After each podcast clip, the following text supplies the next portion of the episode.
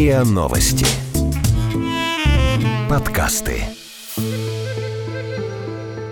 Истории.док. Рассказываем незаурядное. Говорит и показывает ГУЛАГ. Кто и зачем создавал СМИ в лагерях? Эпизод подготовлен при поддержке Музея истории ГУЛАГа. 7 апреля 1930 года принято постановление СНК СССР об утверждении положения об исправительно-трудовых лагерях, согласно которому исправительно-трудовые лагеря имеют задачей охрану общества от особо социально опасных правонарушителей путем изоляции их, соединенной с общественно полезным трудом, и приспособления этих правонарушителей к условиям трудового общежития.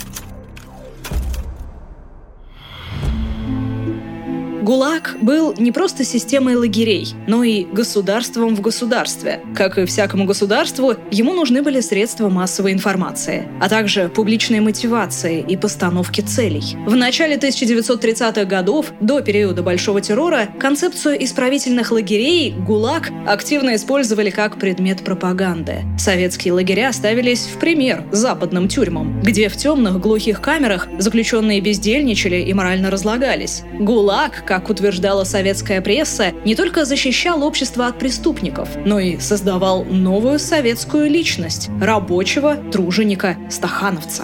Каналы Москва-Волга и Беломорско-Балтийский, которые строили заключенные, представлялись как особое достижение советской исправительной системы. На Беломор-канал даже водились экскурсии. Однажды туда привели группу из 120 писателей, среди которых были Ильф Петров, Михаил Зощенко, Алексей Толстой и Максим Горький. После экскурсии Горькому пришла в голову идея написать книгу о строительстве Беломор-канала. Над ней работал коллектив из 36 шести советских писателей под редакцией самого Максима Горького, литературного критика Леопольда Авербаха и начальника лагеря Сергея Фирина. Книга вышла в 1934 году под названием «Канал имени Сталина». В ней авторы восхваляли принудительный труд заключенных ГУЛАГа. Руководство лагерей и советские СМИ называли их «каналоармейцами». Это слово придумал начальник ГУЛАГа Лазарь Коган.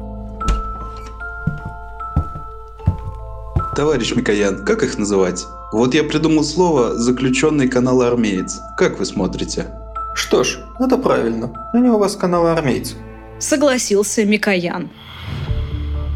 Историки считают, что именно из этого словосочетания родилась всем известная аббревиатура ЗЭКа. В 1932 году каналоармейцами также стали заключенные Дмитровского лагеря, которые строили канал Москва-Волга. За строительством канала наблюдали все центральные СМИ. Он широко обсуждался за рубежом. Дмитровский лагерь стал образцом для подражания, своего рода витриной ГУЛАГа. В 1933 году там даже создали музей, посвященный строительству канала и работе по трудовому перевоспитанию заключенных. В это же время вышла книга Иды Авербах «От преступления к труду».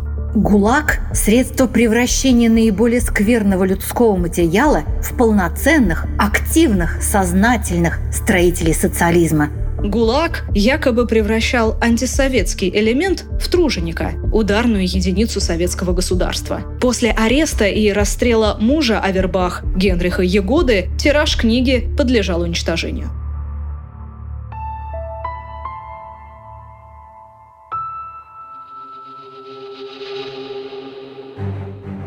Годы первых пятилеток государственная пропаганда активно продвигала идею перековки, то есть социальной трансформации заключенных. В этом ей помогала лагерная пресса. В 1930 году в Соловецком лагере вышла первая газета под названием «Перековка». Вскоре после этого она появилась в Беломоро-Балтийском и Дмитровском лагерях. Номера газет выходили раз в семь дней, но были и праздничные спецвыпуски. Например, в честь очередной годовщины Октябрьской революции революции или юбилея вождя. С началом печати перековки стал постепенно формироваться эталон лагерной прессы. Меньше внимания уделялось быту и культуре, вместо этого появлялись новые рубрики о трудовых достижениях заключенных. На каждом выпуске газеты ставили два грифа Первый с пометкой «Не подлежит распространению за пределы лагеря». Он помещался возле заголовка газеты мелким шрифтом. Второй гриф содержал призыв «Пролетарии всех стран, соединяйтесь». Позже стал встречаться лозунг Сталина «Труд в СССР,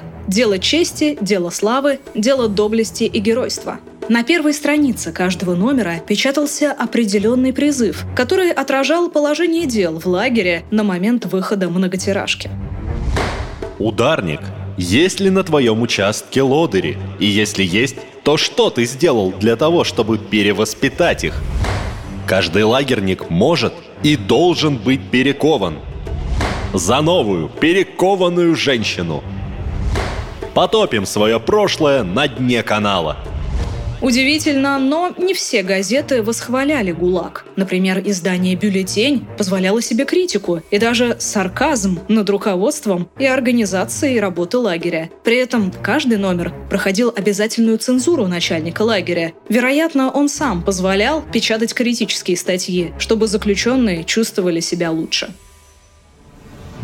Невыносимые условия содержания часто вызывали недовольство. Газета была средством мотивации и постановки новых целей. В первой половине 1930-х годов пресса выходила в каждом крупном лагере. В Дальневосточном крае была газета «Путевка в жизнь» и «Таежный гудок». На Беломорско-Балтийском комбинате «Юный строитель» для молодых заключенных. В Ухтинско-Печорском лагере в Коме выходила газета «Вышка».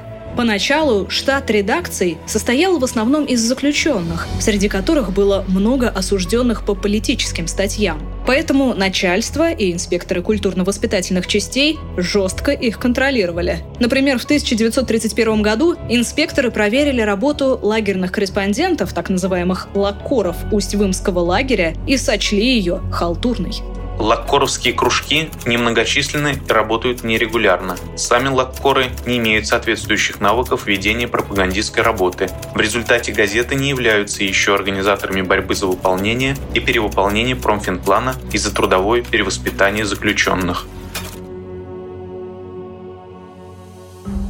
После проверки при каждой газете нужно было создать крепкие лаккоровские кружки и усиленно проводить с ними воспитательную работу. Это привело к появлению новых, достаточно опытных работников. В дальнейшем они формировали костяк редколлегии лагерных газет. К 1937 году выпуск лагерных газет достиг республиканского масштаба. Первой газетой такого уровня стала многотиражка под названием «За Северо-Печорскую магистраль», которую начали издавать в Северном железнодорожном лагере. Затем вышла газета «Заполярная кочегарка» в Воркуте. Редакторами этих изданий были уже профессиональные журналисты. Например, главред газеты «За Северо-Печорскую магистраль» около 10 лет проработал на руководящих должностях в местных республиканских газетах «За Новый Север» и «Ворладзысь», которая издавалась в республике Коми. Она освещала освещала общественно-политические события, рассказывала об истории и культуре народа и выходила на языке коми.